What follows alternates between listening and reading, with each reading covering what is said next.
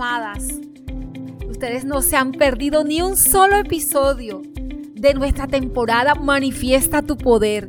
Y hoy estamos cerrando esta temporada con un superpoderoso episodio, Recompensa Divina. Sí, así se llama, tal cual como lo escuchaste. Y sabes, creo que te está sorprendiendo porque una de las cosas que queremos compartirte es que todas las características de las que te hemos estado hablando de la temporada Manifiesta tu Poder están en Proverbios 31. Desde ahí las hemos tomado y profundizamos en ese capítulo de Proverbio, un texto muy conocido por todas las mujeres y creo que hemos logrado cumplir el propósito y es conocer más acerca de las virtudes de una mujer. Nos tomó un tiempo abrir este tesoro que está escondido detrás de estas letras y descubrirlo tiene un gran propósito sorprendente en este día. ¿Te imaginas cuál es?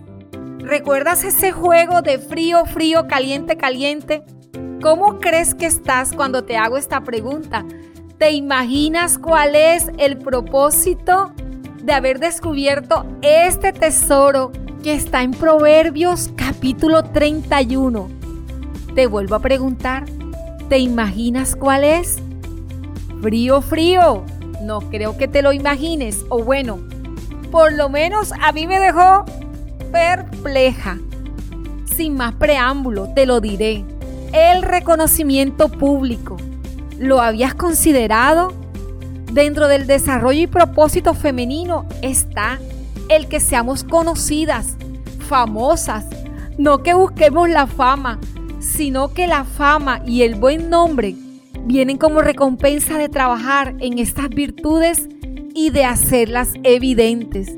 Mira qué gran tesoro hay allí en el texto de Proverbios 31 cuando nos enseña acerca de las virtudes de una mujer que ha logrado cumplir su propósito.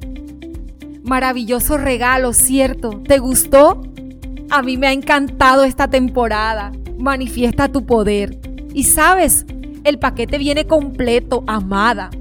El reconocimiento público otorga respeto, gracia y admiración, sin mencionar las puertas que abre a tu favor y a los de tu casa. Mira esto, entre más creces en virtud, más puertas son abiertas a tu favor. Esto me hace pensar mucho en Abraham, el hombre conocido como padre de la fe, por creer a esa promesa que dice que él sería de bendición y que sería famoso, tan famoso que hoy en este siglo estamos tomando su vida como referente. ¿Cuántas generaciones han pasado desde Abraham? Y su fama ha llegado hasta aquí.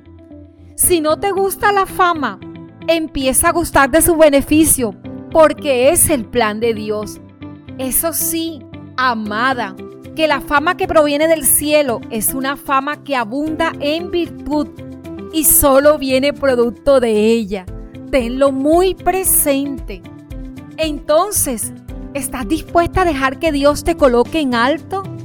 Si tu respuesta es afirmativa, prepárate para dejar pulir tu carácter, porque el brillo solo se obtiene después del pulimiento. Y para lograrlo, Dios usará situaciones, personas y cosas que pudieran no ser tan agradables, pero que producirán en ti un enorme peso de gloria amada, para todo el equipo. Nos es muy valioso conocer cómo ha impactado la temporada de Manifiesta tu poder en tu vida. Así que quiero invitarte. Toma un pantallazo donde estés escuchando el podcast de Amada y súbelo en tu historia en Instagram y etiquétame con el nombre de Amadas con Edith. Te llevo en mi corazón